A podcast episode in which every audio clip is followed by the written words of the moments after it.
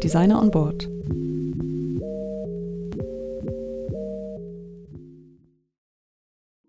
Going in house, uh, I very much enjoy uh, sort of being able to stick with problems and really being able to stick uh, with uh, the challenges at hand. I think, especially working for an airline.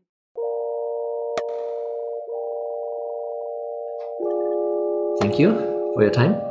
Um, Maria Lumiaho, formerly known as Maria Kulse. and then um, we know each other for a while now, and Mhm. we met through the ME 310 program um, with Stanford University. And, and then, um, yeah, I'm in Helsinki. I thought I, I check out what you're doing these days.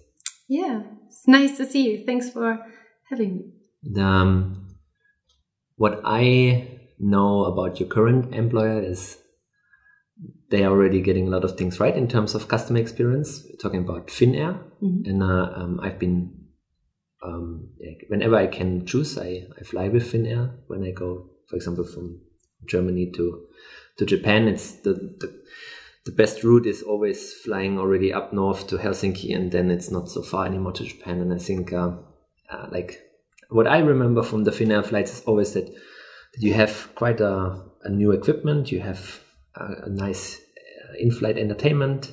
the the staff is really nice. They're always um, looking after you, and I, some, I somehow like. Uh, I also see that they're trying a lot of things out um, when it comes to also digital touch points.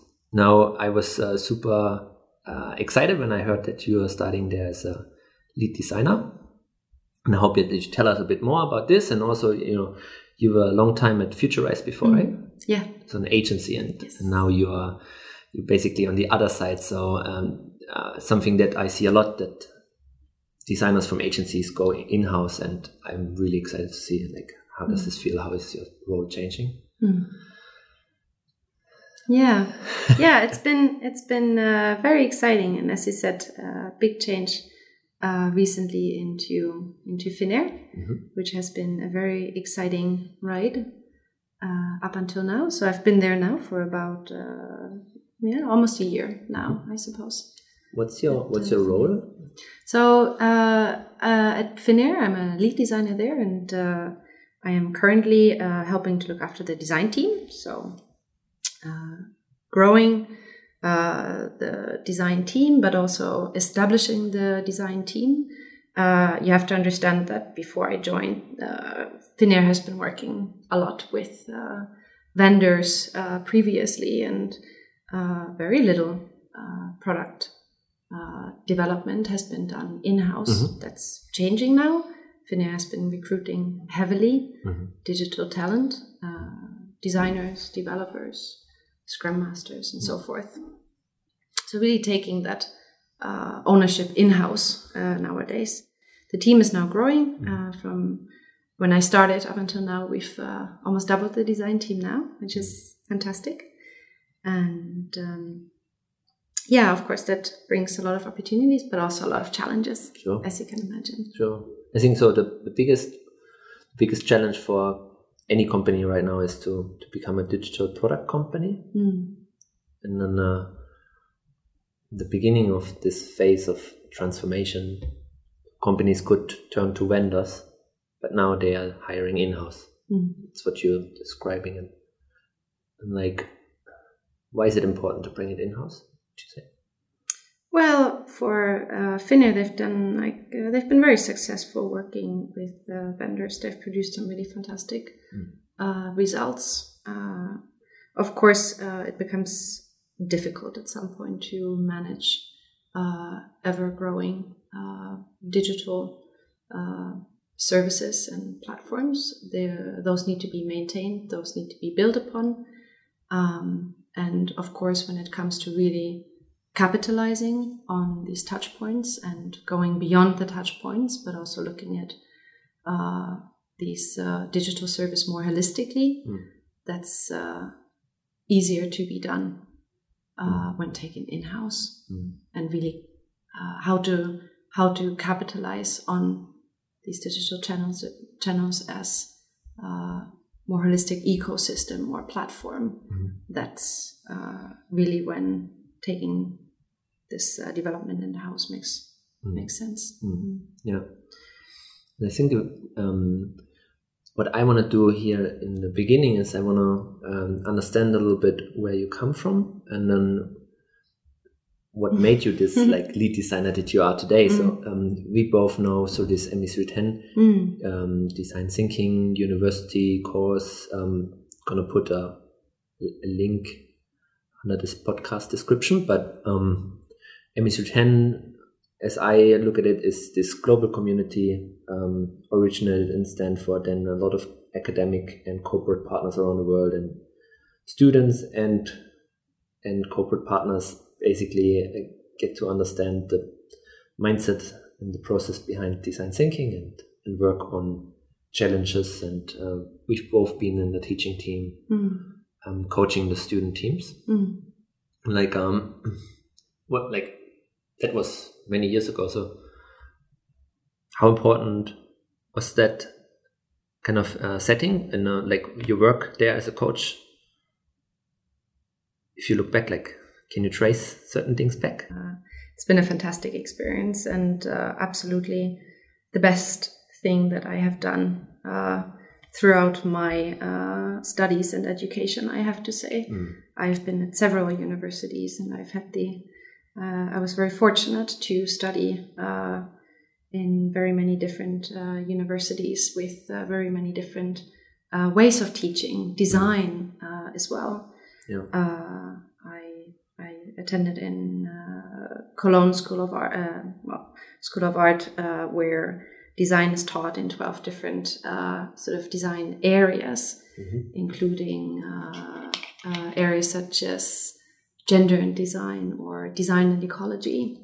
Uh, so quite interesting uh, approach to uh, teaching design. what was that program called MEDES, it's called the uh, Master of European Studies in Design. Mhm. And it's a five year course, uh, two of which uh, are being spent abroad.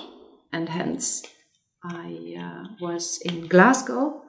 Um, Glasgow is one of uh, one of the few schools uh, alongside uh, Cologne where one can study service design, for instance, which was uh, very fantastic. They have a very strong product design department as well. Fantastic experience. Mhm. And within the context of MEDES is also when I came to Helsinki to study at TaiK um, within the strategic and industrial design department. And uh, during during that time, I came across the ME310, and uh, uh, as soon as I heard about the concept behind the ME310, even though it was a commitment of a full academic year, it was clear that that's exactly what I wanted to do.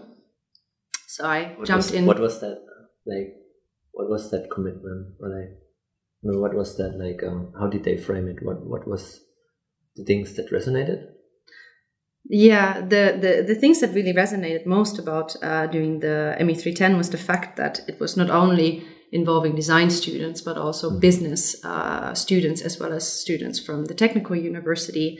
Um, I also uh, very much enjoyed the fact that it involved, uh, or all the teams were essentially uh, global teams. Uh, so the challenge of working across time zones uh, with uh, completely different cultural settings for, with people from very different universities. Uh, also, that commitment for uh, through constant prototyping, committing an entire year uh, to uh, work on uh, a prototype uh, in this manner that then would be presented at the EXPE in in Stanford at the end, which was uh, very exciting and very very different from uh, all the other courses that I had done.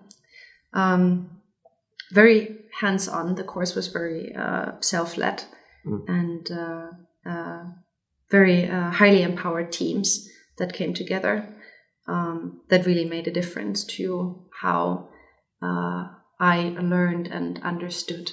yeah yeah i know what you mean with like empowered i think like uh, the what what what i really experienced only in that setting was these true wow moments when you are kind of jumping the leap, or that you are kind of, uh, that you know that you have it um, in that very moment, that breakthrough idea. And then it can happen many times after that that, that you have another breakthrough idea, but like I seldom had it like in a in a corporate setting afterwards. Mhm. This like you say something, then she says something, then I say something, and then like, and then that that's that's the moment when that idea is like all of a sudden there. Yeah, and it was just a, the right sort of fertile ground for these things to happen. Right. Uh, that's what I see ME310 really did, is that it just you know prepared the right sort of environment for us to to get to these uh, situations in which uh, students really do spend this amount of time with one another, where it's well, you know, it's almost like working in a little startup where you know you just sit and commit to solving and uh, sort of solving uh, a very complex uh, challenge. Um, and uh, you really look at it from all sorts of different angles and you work on a challenge with people that are so different from you that think uh, in very different ways that then uh, really challenge your own thinking and bring up the kind of solutions that otherwise you probably wouldn't get. Mm-hmm. so that really that really did make a difference. And then also of course when it comes to the teaching that's when the methodology really uh, really sticks and that's when you really start mastering um, uh, When you start teaching yourself. yeah Like, mm, exactly.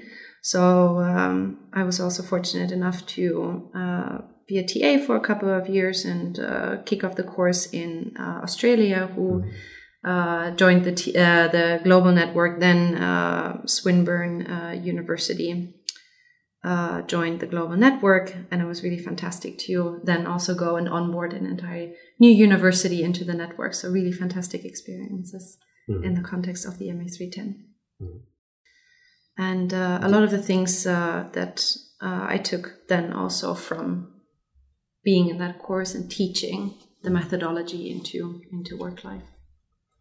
Was that move to Futurice, was that right after finishing? Um, actually, uh, they were slightly overlapping. Uh, working at, uh, I started working at Futurice already during uh, my time coaching uh, in the uh, 310.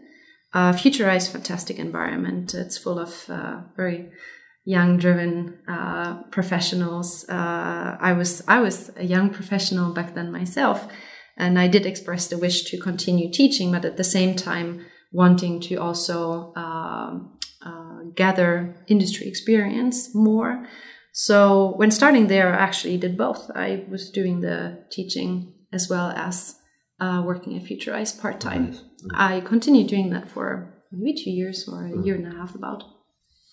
So really fantastic opportunities also that uh, employers uh, had given me then to continue both tracks. I was very long torn between uh, staying within academia and even staying with the 310 or uh, really collecting more uh, industry experience. And I decided on the, on the latter. Yeah, I mean, the benefits lie very obviously on hand. That those, this, this double role probably allowed you to meet great talented designers, and then you brought them on Futurice, and Absolutely. I think, Absolutely. like, uh, yeah.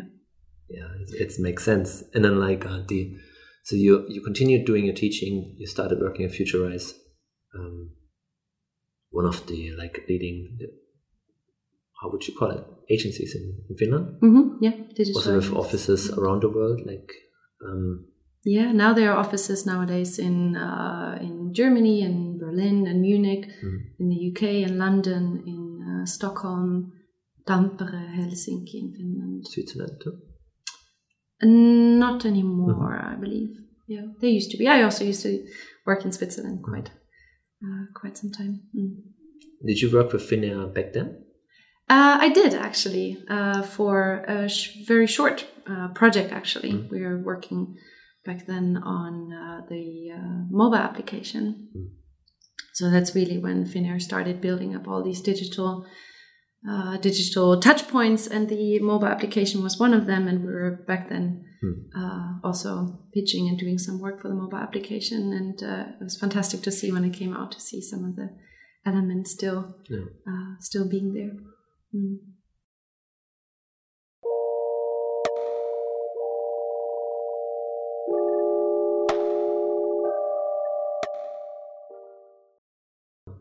It, it seems to me that a lot of talented designers are moving in house.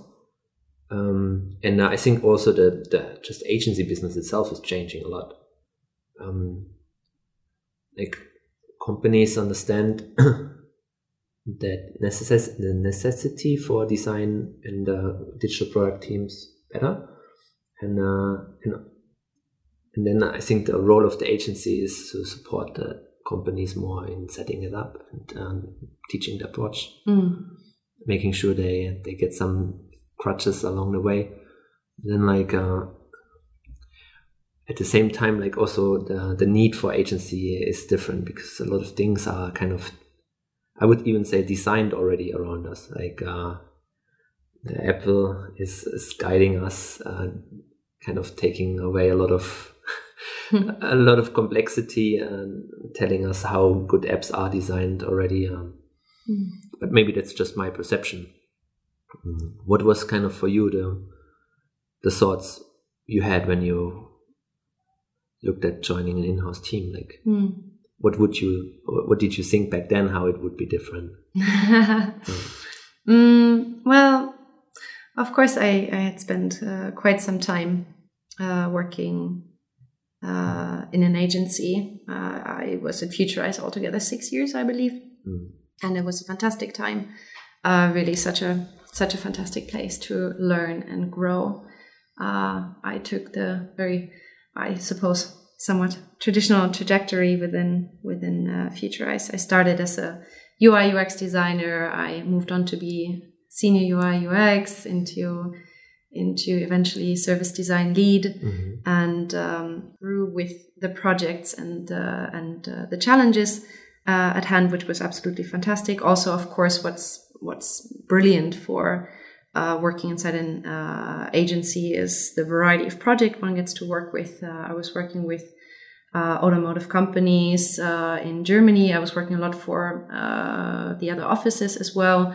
Uh, being German myself, I did work a lot in Munich and Berlin supporting the offices. The offices are growing there, so there was fantastic work in terms of recruitment, but also uh, new business uh, development, getting new uh, uh, new projects in, and then as well uh, being there and doing the projects and really showing the clients uh, the way we work. And uh, one also has to understand with Futurice, there was a component uh, very much uh, what our customers were interested in was also uh, uh, our our cultural um, uh, ways of doing things. Mm. So that was also something that uh, especially clients were very interested in. So it wasn't just the work itself, but it was also about how do we get there and how do we work as a company Mm. and uh, how these new ways of working uh, can really be beneficial for any sized company. Um, so design work, but also cultural work with our clients uh, quite a bit. Um, so the projects were varied, they were exciting, um, they were really challenging, and they grew over the year over the years uh, in in terms of uh, challenge as well.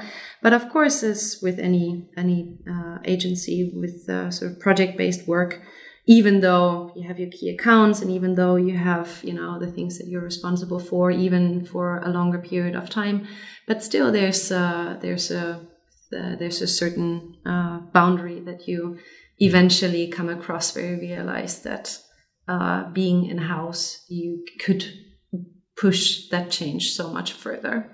So I suppose a lot of it was, you know, out of frustration that Mm.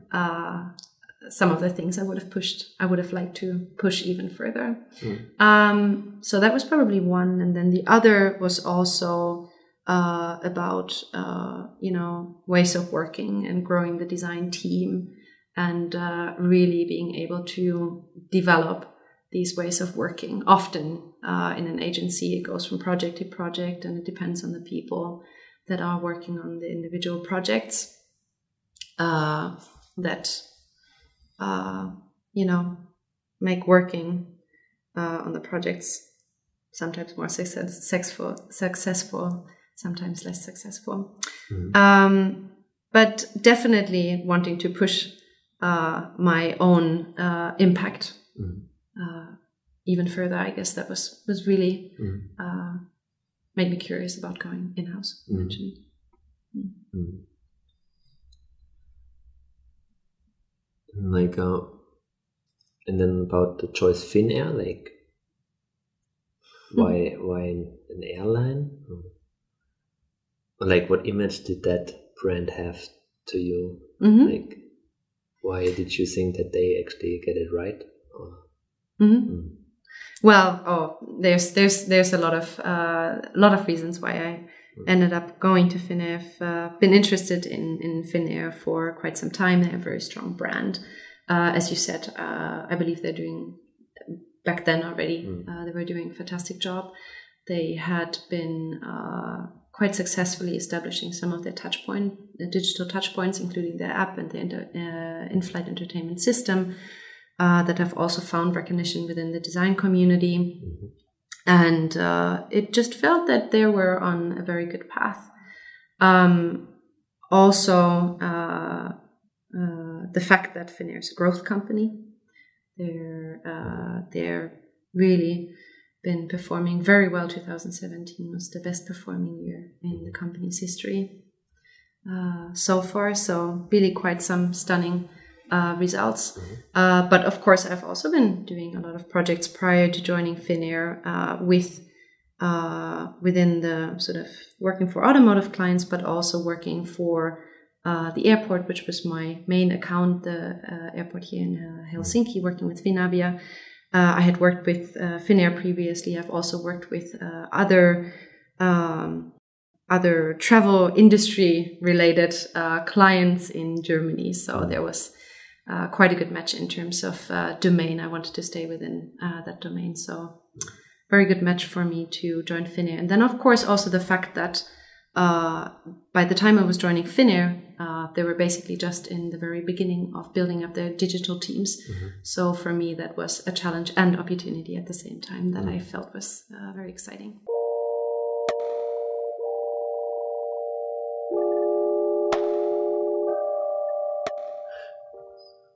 Why is why is that that Finnair is doing so good? Like people are flying more, or like Yeah, there's there's of course uh, quite a few reasons to that. Uh, one is that well, oil prices are low, people travel a lot more. Um, travel in uh, and also tourism in uh, Finland and especially Lapland has grown.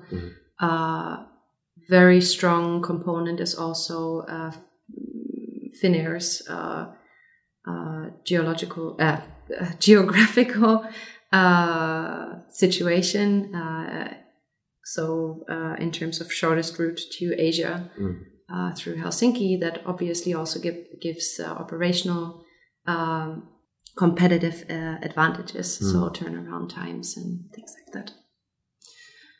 And in general, of course, increase in uh, people traveling mm, and especially uh, increase in in uh, Asians uh, also traveling.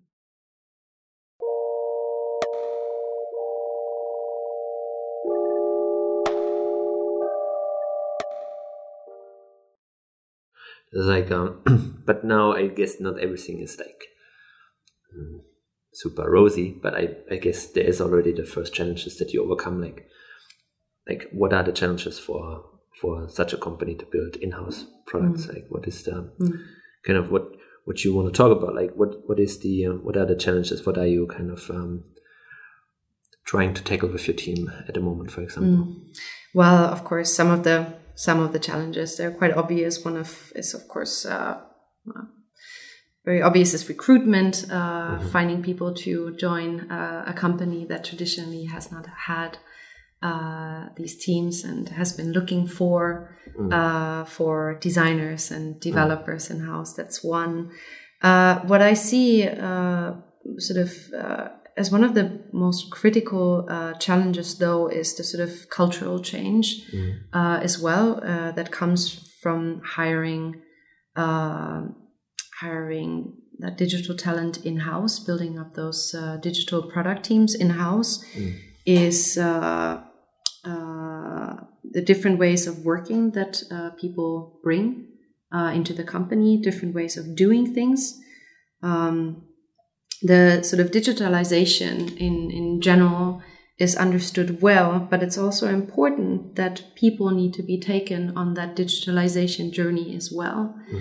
Um, and it's it's it's very important that uh, the sort of digital uh, teams and the digital ways of working they are really uh, being understood and they're being really well um, taken into uh, the company and that people that have they're used to working in uh, in uh, different ways that they get to know and get to try uh, what that uh, actually means.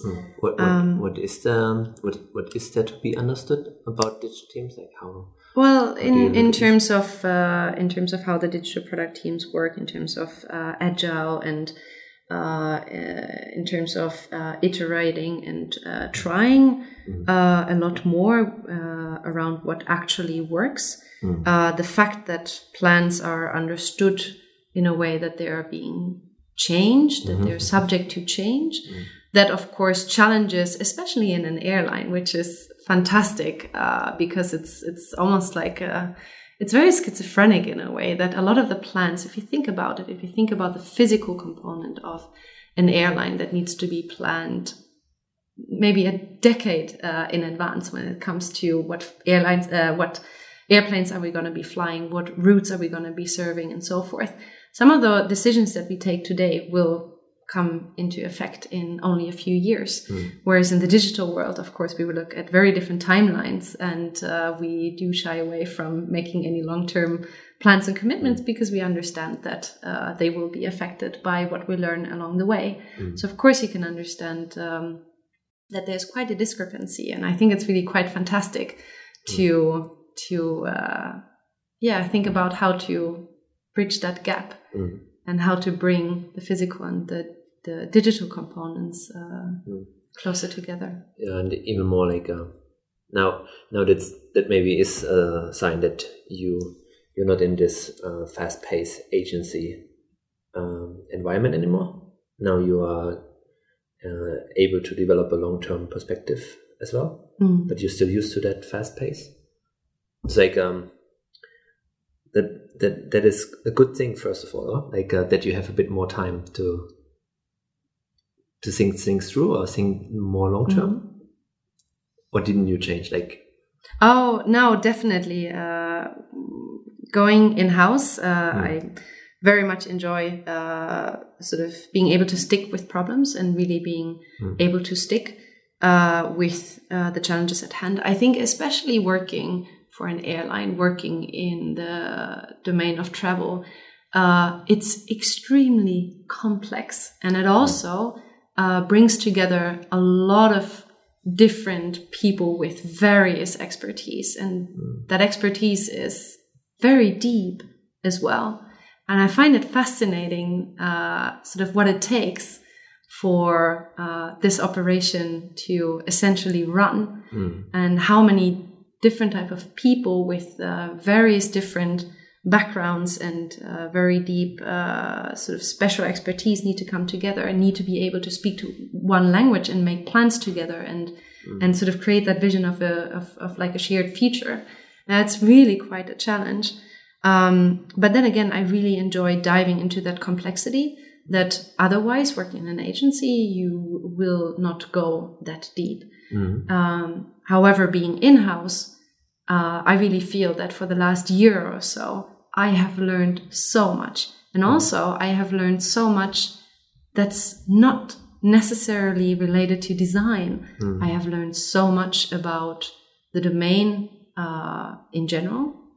I have also learned so much about uh, working in, uh, in the airline industry that it touches upon so many things that I would have never considered. We know, um, we, we, you know, when we talk about uh, our digital uh, services, our digital platforms, we talk about, uh, at times, we talk about geopolitical challenges. We talk about, we, you know, we have to follow the news. We have to be very much up to date to uh, what's happening. Might be that some of the changes come overnight. Some of the changes are highly political. Some of the changes are uh, in the context of legal. Uh, that uh, that you need to take uh, into account, and that really can have a massive impact on your business uh, if not being taken into account uh, properly.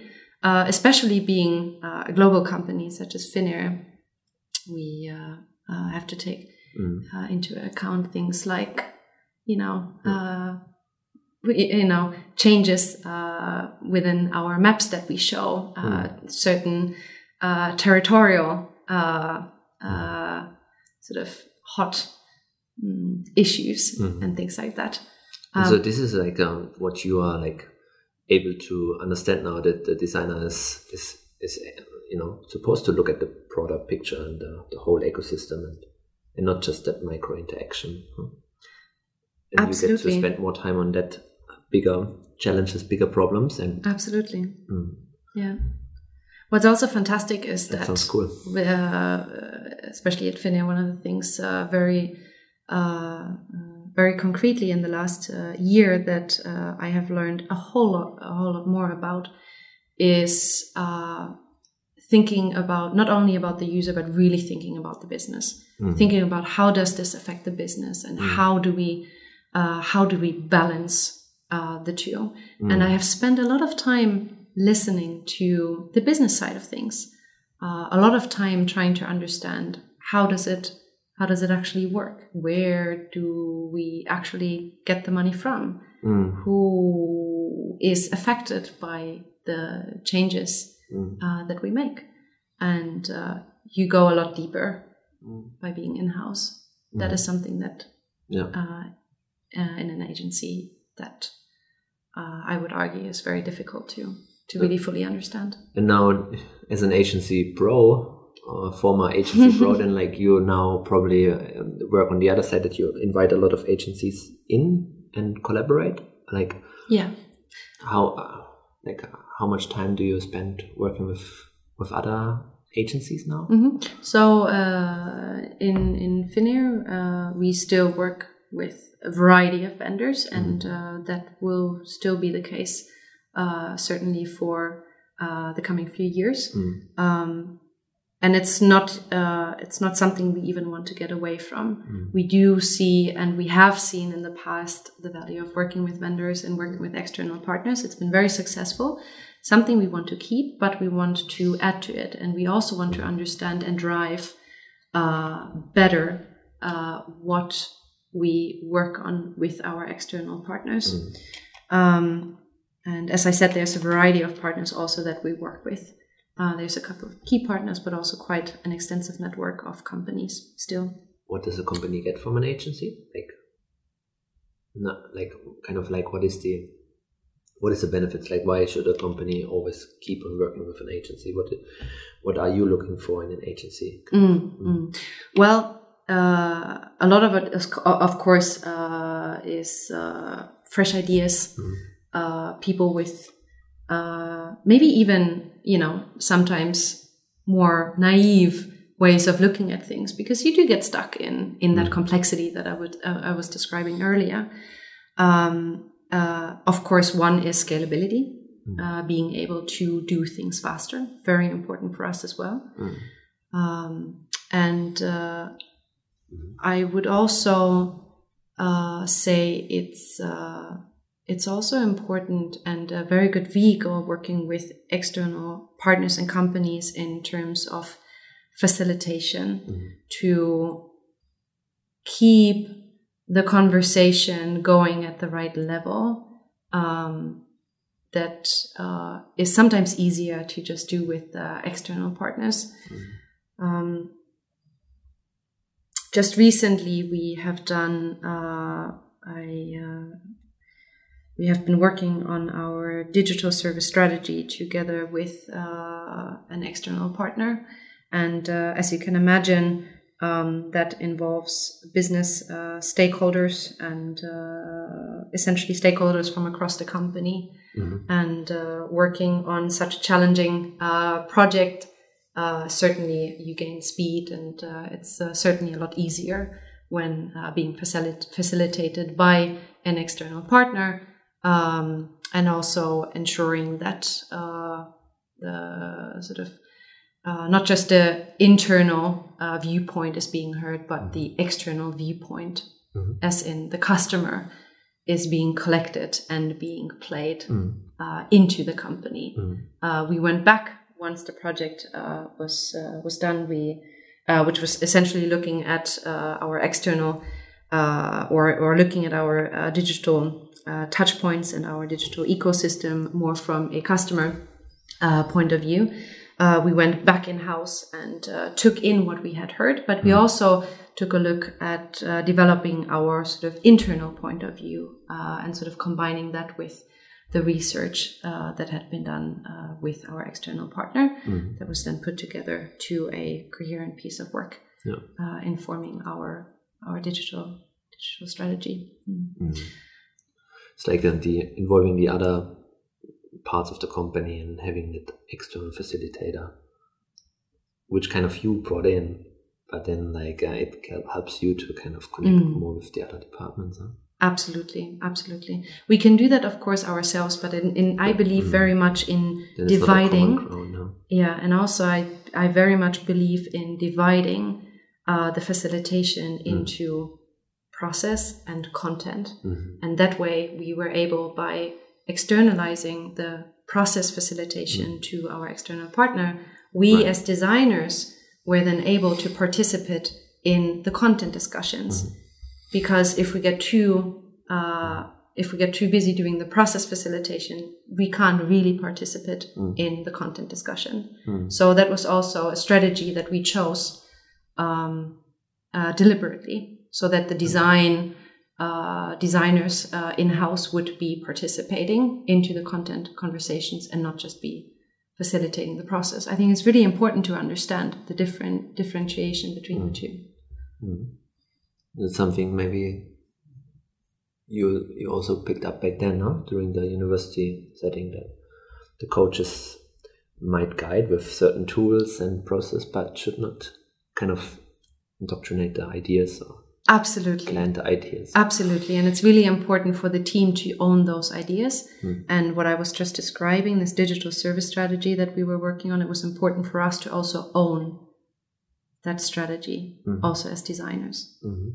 Mm. Mm. It's like um, uh, kind of now that you found your path um, and quite impressing, impressively.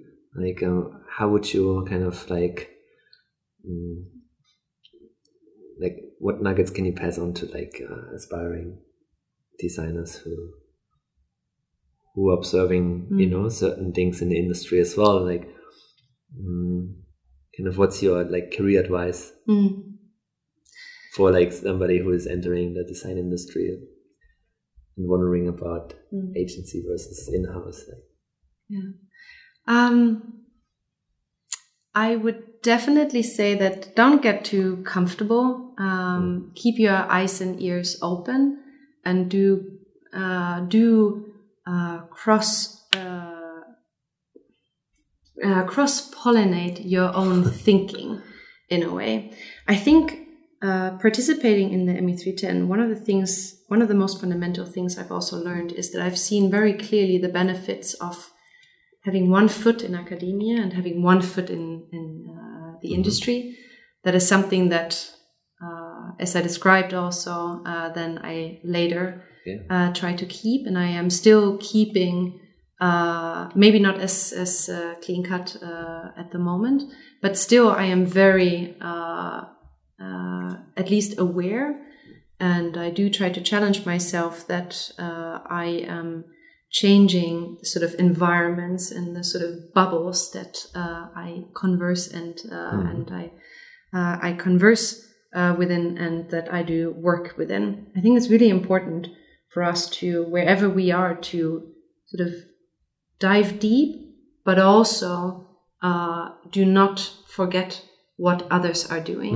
I think it's really good to change environments and challenge yourself to try things out.